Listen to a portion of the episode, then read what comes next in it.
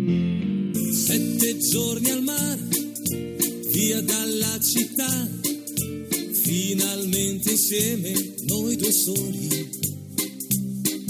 Sveglia accanto a te, poi dopo il caffè, passeggiate mano nella mano. Esta no es una semana cualquiera, con Luis Antequera y Mariate Aragonés. Che di magia, ogni posto è buono Hola a todos, bienvenidos una vez más al programa Esta no es una semana cualquiera en Radio María, con un servidor de ustedes Luis Antequera. y Mariate Aragonés.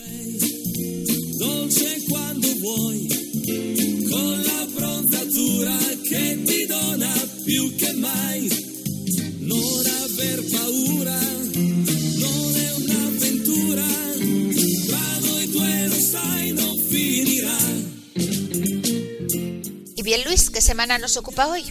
Hoy, Mariate, le damos un repaso a algunos de los hechos históricos ocurridos entre un 21 y un 27 de abril. Una semana que no es una semana cualquiera, siete días, sette giorni, como dice nuestra sintonía, en los que han pasado a lo largo de la historia cosas que ni se imaginan nuestros oyentes, porque la historia es así, mejor y más fantástica que la más increíble de las fantasías. Comencemos pues. Pues allá vamos.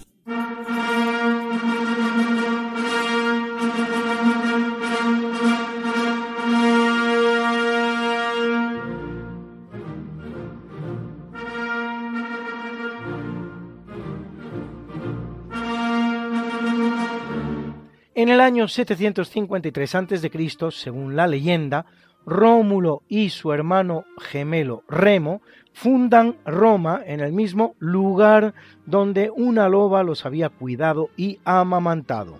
Según esa misma leyenda, enzarzados los dos jóvenes en una pelea, Rómulo mata a Remo con su espada y, arrepentido, llama Roma, en honor a su hermano, a la ciudad.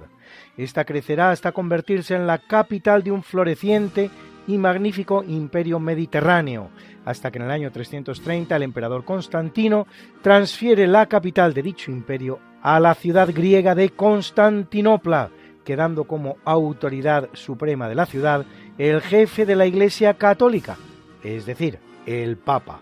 Comienza así un lento declinar de la otrora capital del mundo conocido, que pasa del millón de habitantes que había llegado a tener hasta la exigua cifra de 20.000, 20.000 en los años en los que el papado traslada su sede a la ciudad de Aviñón, en Francia. Solo a partir del siglo XV, durante el papado de Nicolás V, comienza la ciudad a recuperar su antiguo esplendor.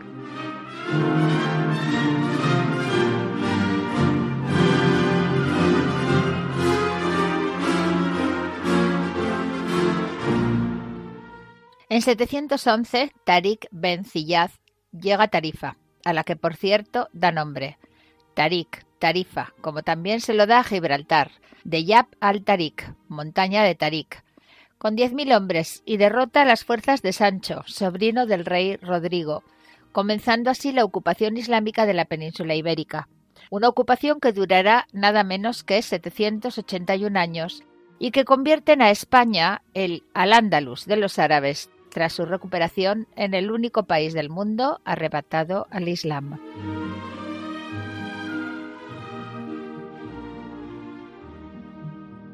En 1281 se produce un hecho singular de la reconquista española que demuestra que las cosas no siempre fueron tan fáciles ni estuvieron tan bien delimitadas. Y así, una coalición formada por los benimerines musulmanes africanos y el rey cristiano de Castilla, Alfonso X el Sabio, ataca en Granada a una coalición formada por los nazaríes granadinos musulmanes y el hijo de Alfonso X, el no menos cristiano Sancho, alzado en rebeldía contra su progenitor. Dos serán los asedios infructuosos sobre la ciudad de la Alhambra, y la guerra no finalizará hasta 1283. Sancho era el segundo hijo de Alfonso X, y muerto su hermano mayor Fernando, conocido como de la cerda, por un lunar peludo como una cerda o crin que tenía en el pecho, se rebelará contra su padre por la intención de éste de elevar al trono de Castilla a los hijos de Fernando, los llamados infantes de la cerda. La verdad es que a ambas partes asistía una porción de la razón. En base al derecho consuetudinario castellano, correspondía a Sancho la corona. En base al derecho romano, implantado por las partidas en Castilla, correspondía a los infantes. Al final, el que accede al trono será Sancho, convertido en Sancho IV, conocido como el Bravo.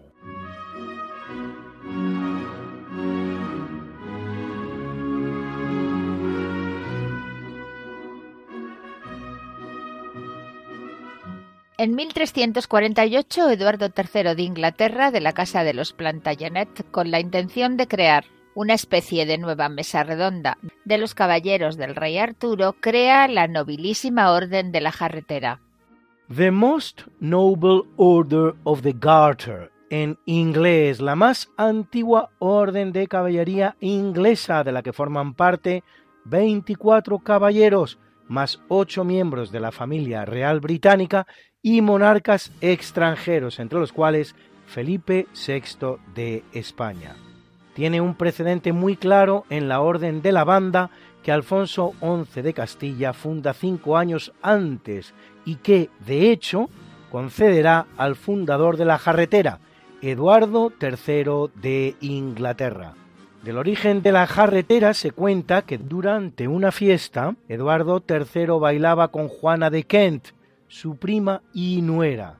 Mientras bailaban se le cayó a esta la liga o jarretera que llevaba en la pierna, lo que provocó las risitas de los presentes, como si hoy a una mujer se le cayera el sujetador, pero mucho peor, a lo que el rey, en un gesto de galantería, reaccionó colocándosela en su propia pierna y exclamando, en francés, por cierto, lengua de la corte por entonces, Onisua qui vergüenza para quien piense mal, seguido de un tel qui s'en rit aujourd'hui s'honorera de la portée. El que se ría hoy tendrá el honor de portarla, palabras que se convertirán así en el lema de la orden, añadidas también al escudo del Reino Unido.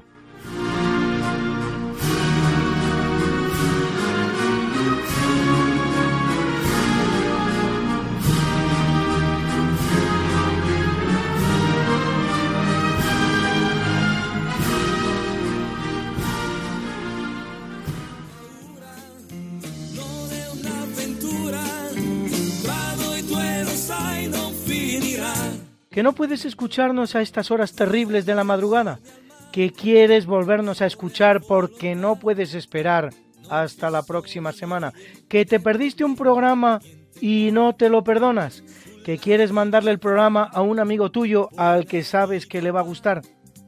No te preocupes, todo tiene solución. ¿Conoces nuestro podcast? la Introduce en la red. Podcast Radio María Esta no es una semana cualquiera. Y entrarás en el mundo mágico de la historia, con todos los programas que hemos emitido hasta la fecha. Miles y miles de minutos de historia de la buena, contada con honestidad, con rigor, de manera escueta y entretenida.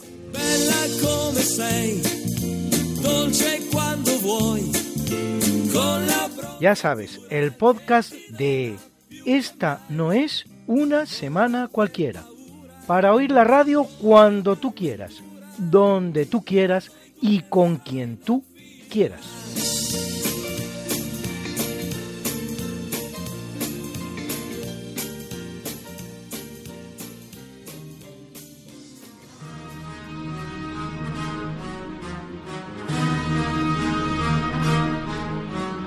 El capítulo siempre fecundo de la conquista, colonización y evangelización de América por los españoles, que va a permitir a los indígenas americanos el tránsito del neolítico al renacimiento en apenas dos generaciones, un tránsito que a los europeos había costado 7.000 enteros años.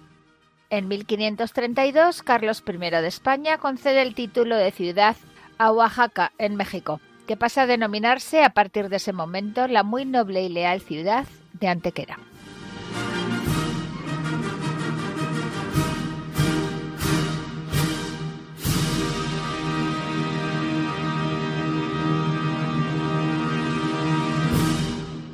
En 1540 Francisco Pizarro funda la ciudad de San Juan de la Frontera de Huamanga, que el mundo conoce hoy como Ayacucho, en Perú.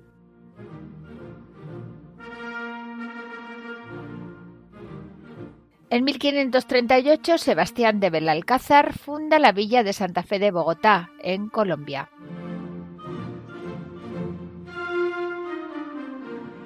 Y en 1565, Miguel López de Legazpi funda la villa de San Miguel, conocida hoy como Cebú, en Filipinas haciendo posible todos ellos y muchos más tres siglos de pax hispana sin precedentes en la historia americana, la cual, una vez que España abandone el escenario, conocerá más de dos centenares de conflictos, tanto civiles como entre vecinos.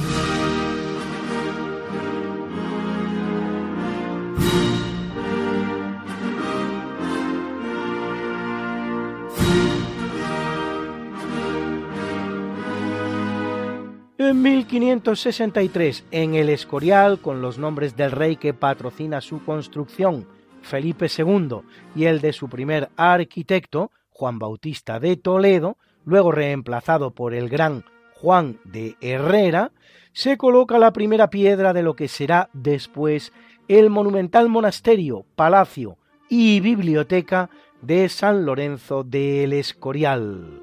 El edificio es también panteón real de todos los reyes de España desde Carlos I, con dos únicas excepciones.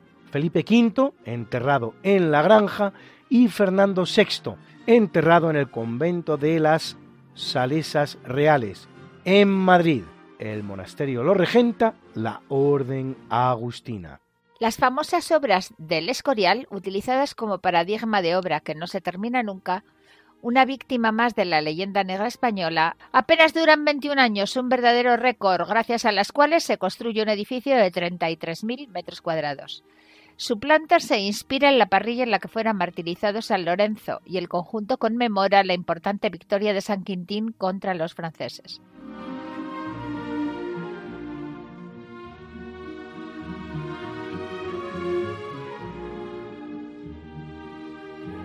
En 1810, Ludwig van Beethoven compone su delicada pieza para Elisa. En términos técnicos, una bagatela, tipo de composición de la que Beethoven es pionero.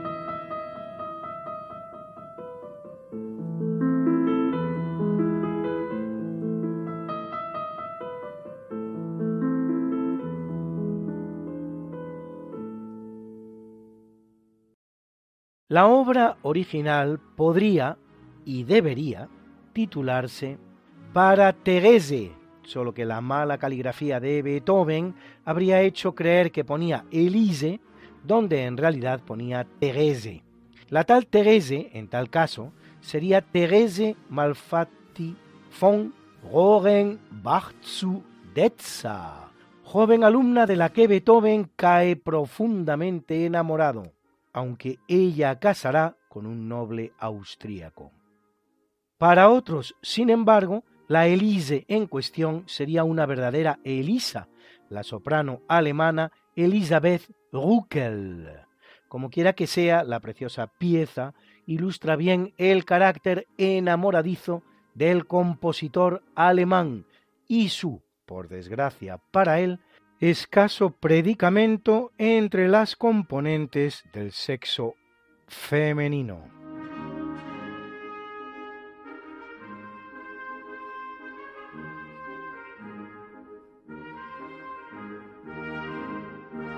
En 1812, en la villa burgalesa de Ontoria de Valdearados, los guerrilleros del cura Merino apresan el batallón primero del regimiento del Vístula, formado por soldados polacos al servicio del ejército napoleónico. Una auténtica proeza. El famoso cura Merino era un sacerdote español que se da a la guerrilla con buena fortuna durante la francesada. Nombrado gobernador militar con grado de general de la plaza de Burgos durante el trienio liberal que va de 1820 a 1823, retoma la guerrilla apoyando ahora a los franceses, a los 100.000 hijos de San Luis, enviados desde Francia para acabar con el gobierno liberal español. Y a la muerte de Fernando VII se alista en el bando del pretendiente Don Carlos y dirige el alzamiento carlista en Castilla la Vieja, participando en los sitios de Morella y Bilbao. Esta no es una semana cualquiera, en rigurosa exclusiva ha conseguido rescatar la arenga que en 1812 pronunciara a los ontorianos en los albores de la famosa batalla de Ontoria de Valdearados. Queridísimos soldados del regimiento de Arlanza, que me habéis acompañado por los campos de labranza de las tierras de Castilla, y conmigo habéis sembrado donde solo había cizaña la minúscula semilla de la trémula esperanza que hoy día nos acompaña, de ver que de nuevo brilla con fulgor y majestad por los rincones de España la luz de la libertad.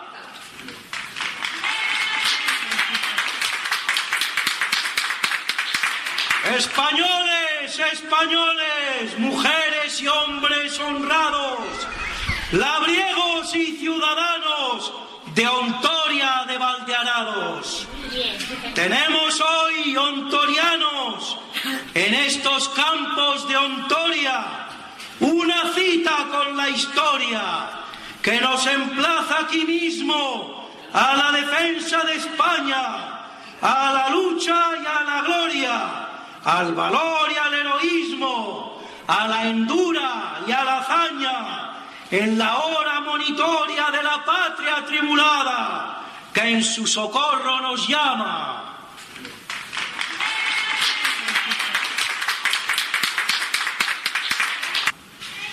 Mis amigos ontorianos se dirigen hacia Ontoria con sus sargentos gabachos de abigarrados faldones y ridículos mostachos, centenares de polacos ennortados y cabrones, borrachuzos, mamarachos, gente mala, vil escoria, papanatas y morlacos, que han venido de muy lejos para hacer de nuestra Ontoria y de las tierras de España tierras de pasto y conejos, de la pérfida guadaña del Bonaparte felón. Y no saben que esta tierra, desde el Aneto al Peñón y del uno al otro mar, tiene ya dueño y señor.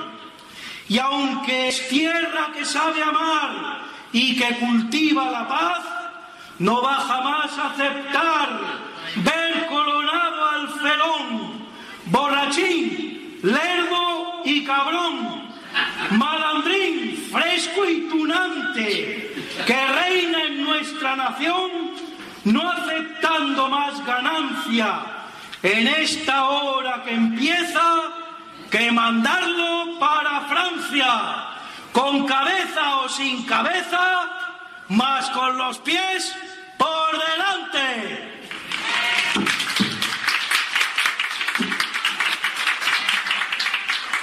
Que nosotros, ontorianos, no servimos a otra cosa, ni aceptamos más Señor que al Rey de España y a Dios y a su Madre milagrosa, que en la Virgen de la Serna, viva, santa, buena, hermosa, es la imagen viva y tierna de Ontoria, España y de Dios.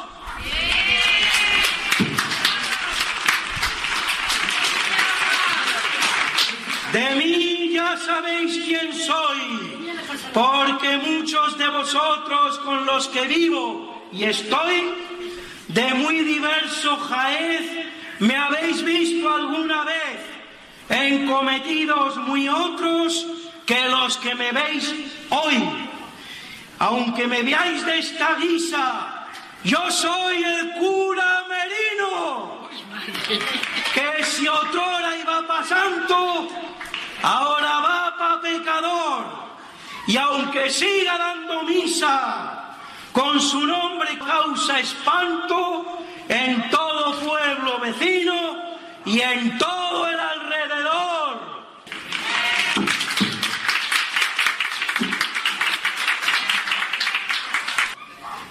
A muchos os he casado, arreglándoles sus líos. A otros os confesé de vuestros muchos pecados que no son más que los míos. Con todos bebí del vino que luego en otro momento para todos consagré en el santo sacramento que nos une en una fe. A todos he bautizado y a todos os comulgué. Mas hoy, amigos de Ontoria, sin que siente parangón, hoy se trata de otra historia, que es arenga y no sermón, lo que os traigo en el furrón.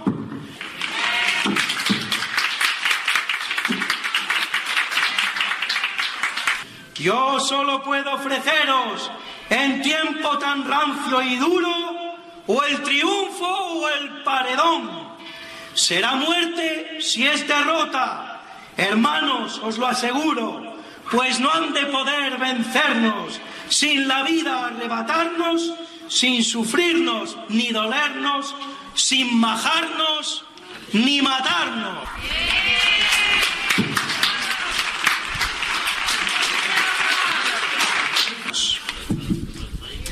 Y si es vida y no la muerte, entonces será victoria, que no ha lugar a otra suerte, cuando lo que en juego está es la honra y el honor, la fama y la dignidad, la hombría y el pundonor, la justicia, la verdad, la ley, la fuerza, el valor, la patria, la libertad.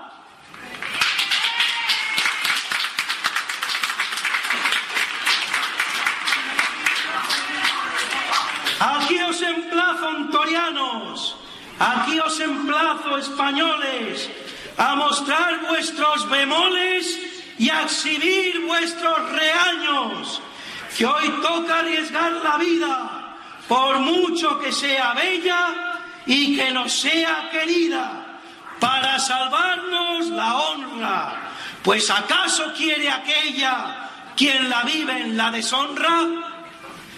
Hoy la patria nos convoca, mis amigos ontorianos, contra el maldito francés, de Zaragoza a Gerona, de Móstoles a Lavapiés, de Cádiz a Barcelona, desde Gata al Finisterre, de Burgos a Valdearados.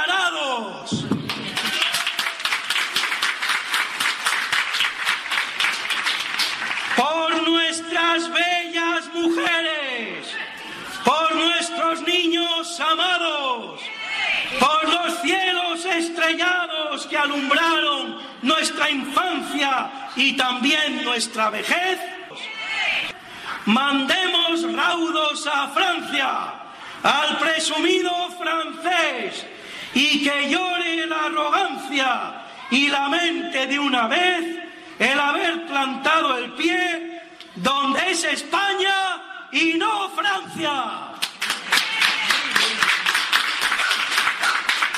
Que hoy, mis queridos hermanos, nos toca escribir la historia de España a los ontorianos y en los arcos del triunfo que en el mundo entero haya, escribid con la cizalla y labrad con vuestras manos y que queden bien grabados las letras de la victoria y el nombre de la batalla, Ontoria de Valdearados.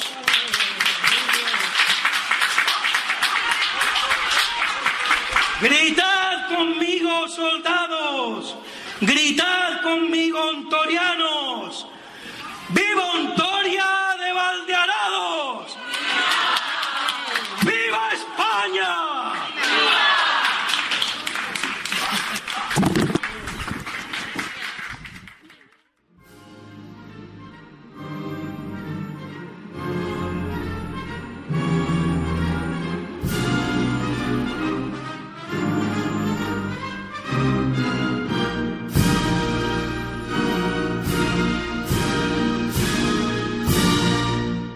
En 1859 se inicia la construcción del Canal de Suez, iniciativa del francés Lesseps, en la que trabajarán más de un millón y medio de personas, finalizada en diez años. Para su inauguración, el compositor italiano Giuseppe Verdi compone la ópera Aida. Que por cierto están escuchando ustedes como parte de nuestra banda sonora en este primer tercio de eventos.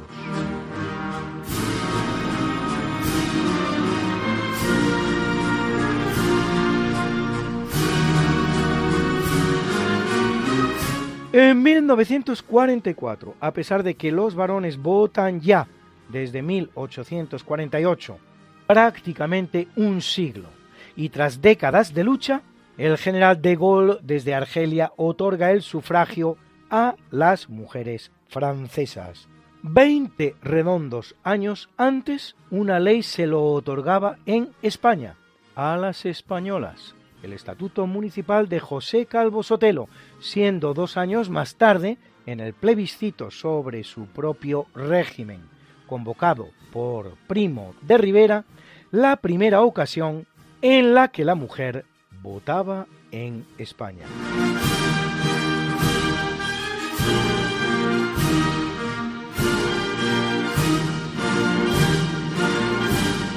En 1974 triunfa en Portugal al son de la famosa canción Garando la Vila Morena, la llamada Revolución de los Claveles, que no sin dificultades abrirá la vía portuguesa de la dictadura de Salazar a la democracia. Escuchen la preciosa Garándola en la bella voz de Amalia Rodríguez.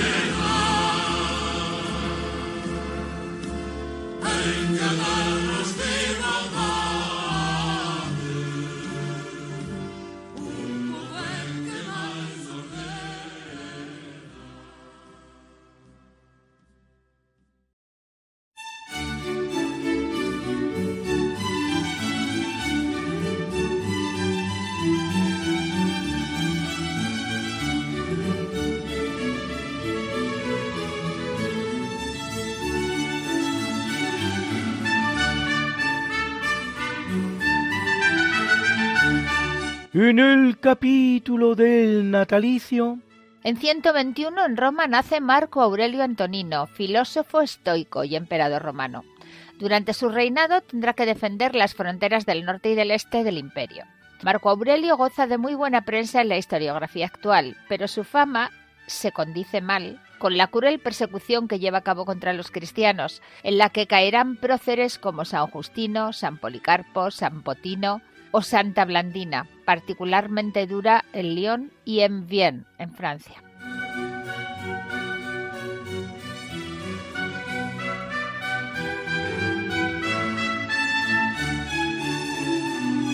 Nace en el año 1451 la gran reina de la historia de España, uno de los más importantes monarcas en la historia de la humanidad, Isabel I de Castilla, más conocida como Isabel la Católica, cuyo reinado se extenderá durante 30 años, los que van de 1474 hasta 1504, en que muere a la edad de 53 años.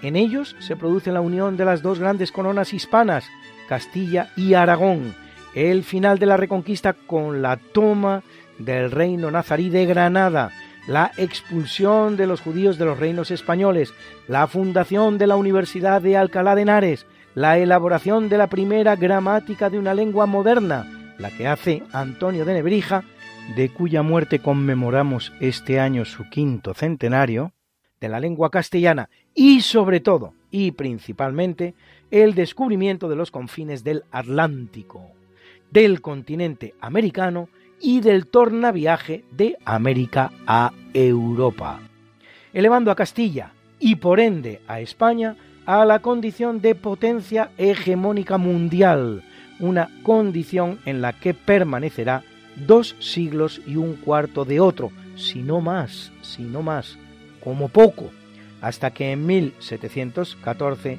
se produce la paz de Utrecht y con ella el definitivo advenimiento de una nueva dinastía en España, la de los Borbones, que reemplaza a los Habsburgo que Isabel había contribuido a atraer a España con su política matrimonial. Este soneto le dedica a la gran reina el conde de Santa Pola, gran poeta español del siglo XX. Español quiero cantar la gloria que por América a Isabel cupiera, que no en balde Isabel fue la primera en la cronología de la historia. Pues qué más noble y limpia ejecutoria que su labor audaz y misionera, por la que no admitió que prevaliera el derecho feudal de la victoria. Antes pues que a Colón y que a Pizarro, que a Cortés, que a Valdivia y que a Balboa, antes que a tanto capitán bizarro, antes que a tanta legendaria hazaña, mi musa de creyente hace la loa de la Santa Isabel, reina de España, honor y brillo de la estirpe ibérica, que ni la más ligera nube empaña, y madre espiritual también de América.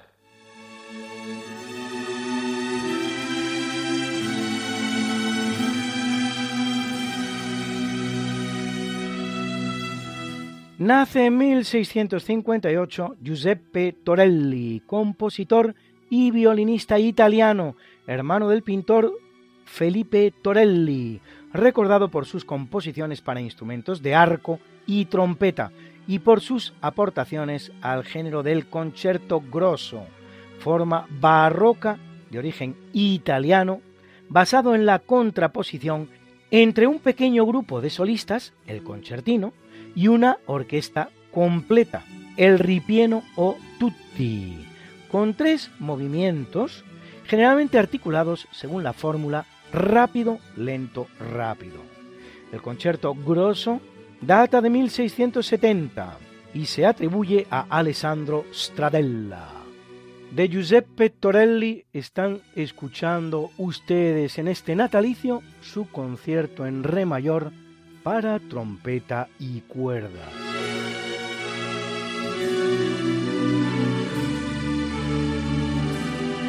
Y ahora escuchen la historia de este Nobel que les va a resultar curiosa. porque en 1867 nace el danés Johannes Andreas Griff Fibiger, Nobel de Medicina 1926, en unas circunstancias muy extraordinarias. Uno de esos Nobeles raros. En 1907, Fibiger descubrió unos gusanos redondos que, según él, son los responsables del cáncer de estómago en las ratas. Su descubrimiento será considerado la mayor contribución a la medicina experimental del momento. En 1926 es nominado para el Nobel de Medicina junto con el japonés Katsusaburo Yamawiwa que había inducido carcinomas pintando con alquitrán las orejas de los conejos. Al final no se considerarán merecedores del Nobel, el cual se declara desierto. Pero al año siguiente Fibiger, y solo Fibiger, es elegido retroactivamente para recibir ese Nobel que se había dejado desierto. Y todo para que, después de su muerte, nuevas investigaciones demuestren que el gusano en cuestión no produce cáncer.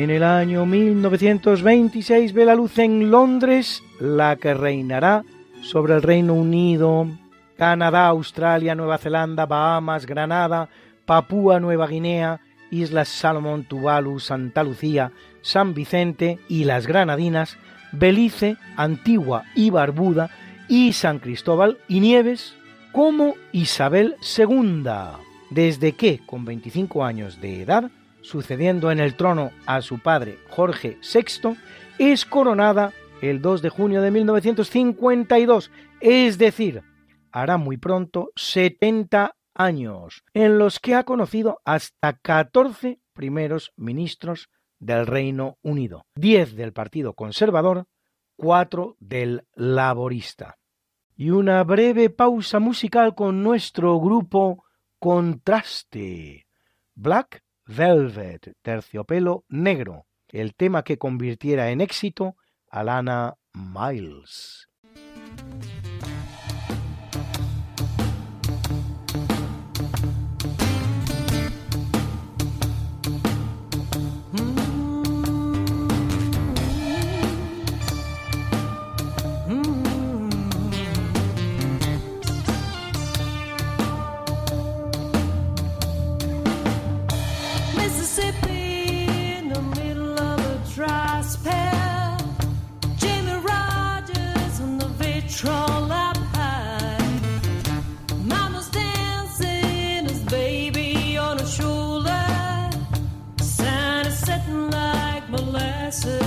sister.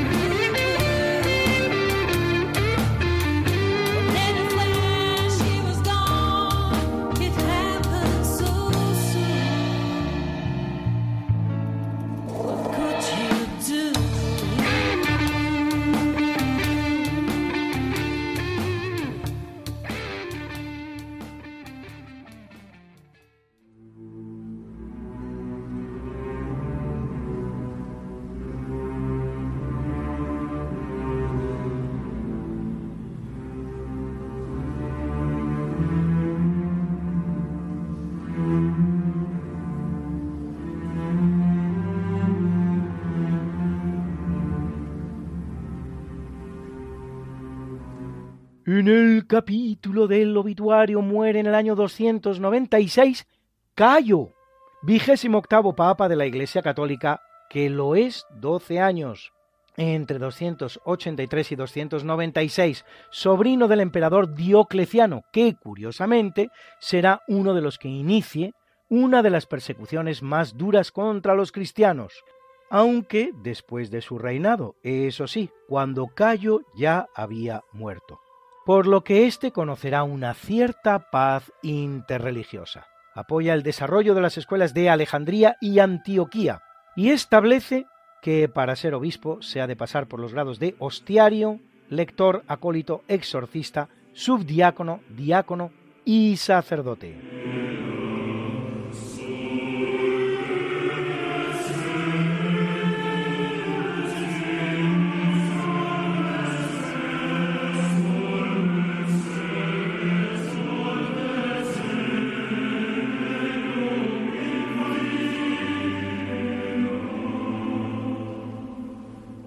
En 303 muere San Jorge, soldado romano cristiano martirizado en Nicomedia, durante la última persecución, la de Galerio, cuya popularidad en la Edad Media lo convierte en uno de los santos más venerados y objeto de una amplia tradición artística, sobre todo en la leyenda en la que salva a la princesa del dragón, según la cual un dragón hace un nido en la fuente de una ciudad, y para apartar al dragón de la fuente, los vecinos le ofrecen diariamente un par de ovejas. Cuando se quedan sin estas, le ofrecen a la princesa. Cuando ésta está a punto de ser devorada por el dragón, aparece San Jorge, mata al dragón y salva a la princesa, de resultas de lo cual los agradecidos ciudadanos abandonan el paganismo y se convierten.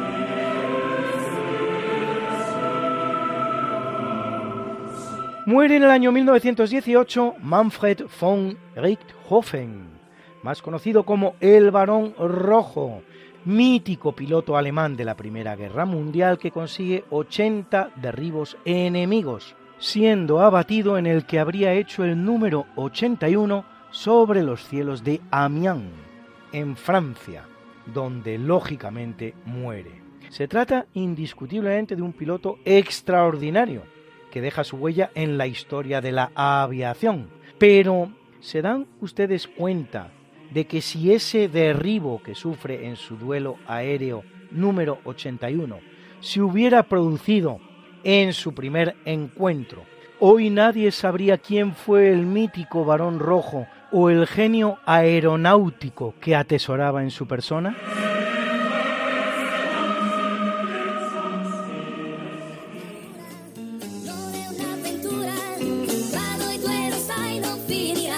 ¿Que no puedes escucharnos a estas horas terribles de la madrugada? ¿Que quieres volvernos a escuchar porque no puedes esperar hasta la próxima semana? ¿Que te perdiste un programa y no te lo perdonas? ¿Que quieres mandarle el programa a un amigo tuyo al que sabes que le va a gustar? No te preocupes, todo tiene solución. ¿Conoces nuestro podcast? Introduce en la red Podcast Radio María, esta no es una semana cualquiera, y entrarás en el mundo mágico de la historia con todos los programas que hemos emitido hasta la fecha. Miles y miles de minutos de historia de la buena, contada con honestidad, con rigor, de manera escueta y entretenida.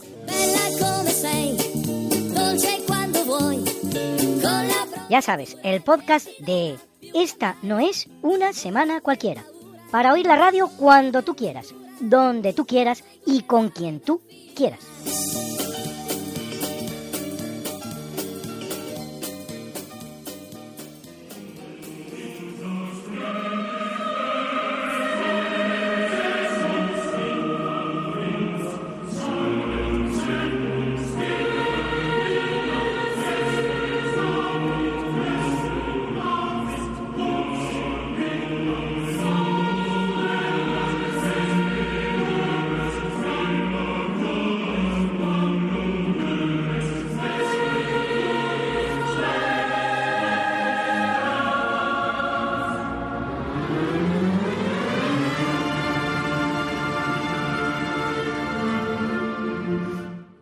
Año 2007 muere Boris Yeltsin, presidente de Rusia entre 1990 y 1999, primero elegido democráticamente en toda la historia rusa, que deberá acometer el proceso de transición tanto política como económica del comunismo soviético, que ha gobernado el gigantesco país durante 72 años, hacia una democracia de corte occidental.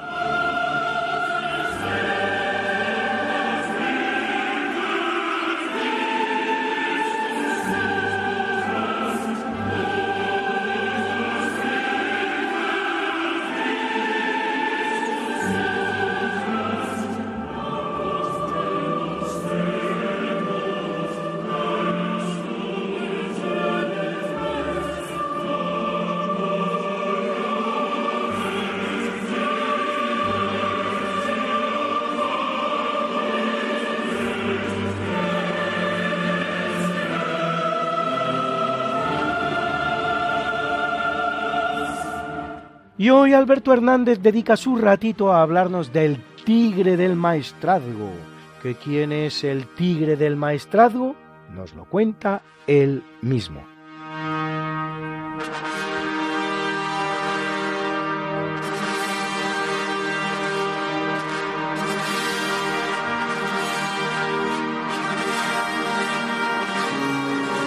Ramón Cabrera fue un militar español que militó en las filas del carlismo. Es conocido con el sobrenombre del Tigre del, del Maestrazgo. Este general era muy eficaz, era ante todo un gran estratega y la logística, que entonces era cuestión de mandos menores, la asumió él, creando una red de abastecimientos, incluso llegó a fabricar cañones y municiones. Fue un sanguinario no se sabe por qué, en qué momento empezó, si porque los liberales fusilaron a su madre o los liberales fusilaron a su madre porque mm, las sangrías que cometía este un general, pero llegó a Madrid, conquistó Madrid y se quedó en las puertas del retiro. En la puerta del retiro al Palacio de Oriente donde residían la reina Isabel y su familia, estaba tiro de piedra y no había soldados por medio, pero inesperadamente dio la orden de retirarse y se volvió a sus tierras. algunos historiadores piensan que es que concertaron la boda de Isabel II con su primo, el infante Carlos Isidro María, que era el pretendiente legitimista, y entonces dijeron, vamos a ahorrar sangre. No sabe por qué, luego se engañó, la boda se frustró y volvieron y continuaron las guerras carlistas. Pero cómo llegó este buen general a militar, pues es lo más sorprendente de todo. Este que quedó huérfano de padre cuando tenía cinco años y su madre le metió a estudiar eclesiástico. Y cuando se iba a ordenar el día anterior a ordenarse o los días anteriores a ordenarse el obispo tenía charlas con los sacerdotes que se iban a ordenar. Y hablando con él le dijo mira hijo mío tú no sirves para ser sacerdote.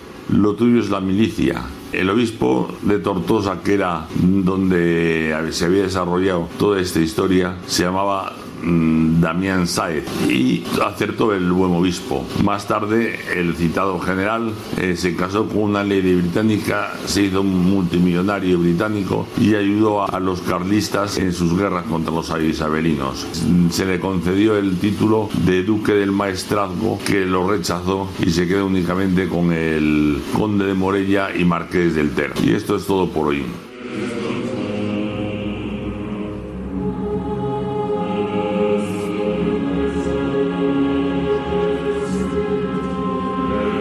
Y sí, amigos, una vez más y como siempre, se nos viene el tiempo encima y se nos acaba nuestro programa, que no terminaremos, como nunca hacemos, sin presentar la mucha buena y variada música que nos ha acompañado hoy.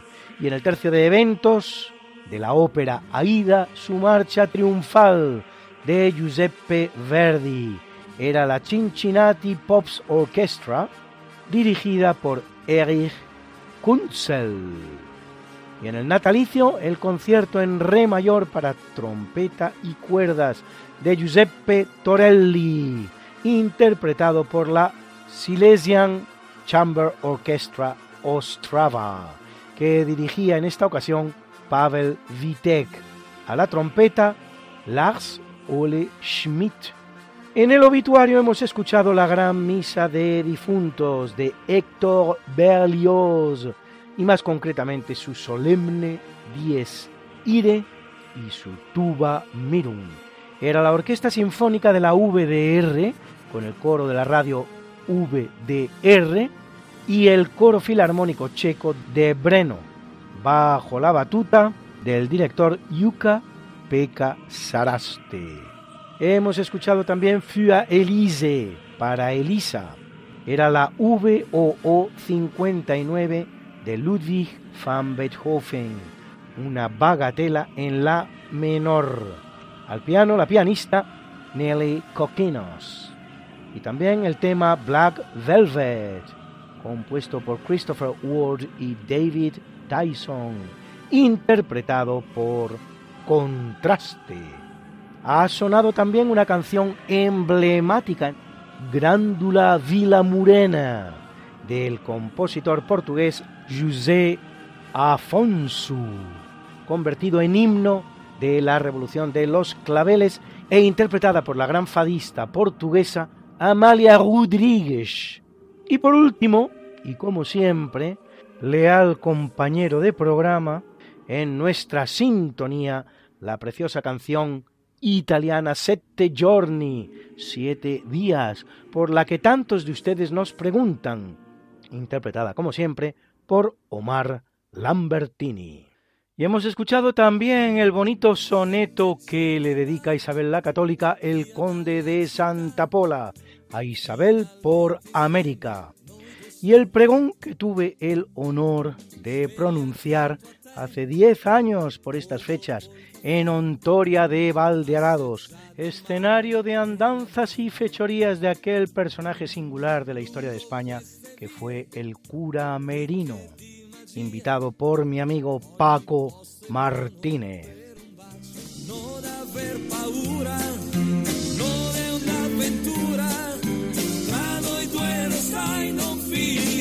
Esta no es una semana cualquiera, a que teníamos razón. La historia, ¿cómo es? Y no como nos gustaría que fuera. Hasta el próximo programa. Se despiden de ti, Mariate Aragonés y Luis Antequera. Pero yo te veo muy pronto en el programa de Javier Ángel Ramírez, Diálogos con la Ciencia, el jueves a las 12 de la noche, o lo que es lo mismo, el viernes a las 0 horas, con nuevos episodios de nuestra apasionante historia. No te lo pierdas. Les hemos ofrecido en Radio María Esta no es una semana cualquiera, con Luis Antequera y María Te Aragonés.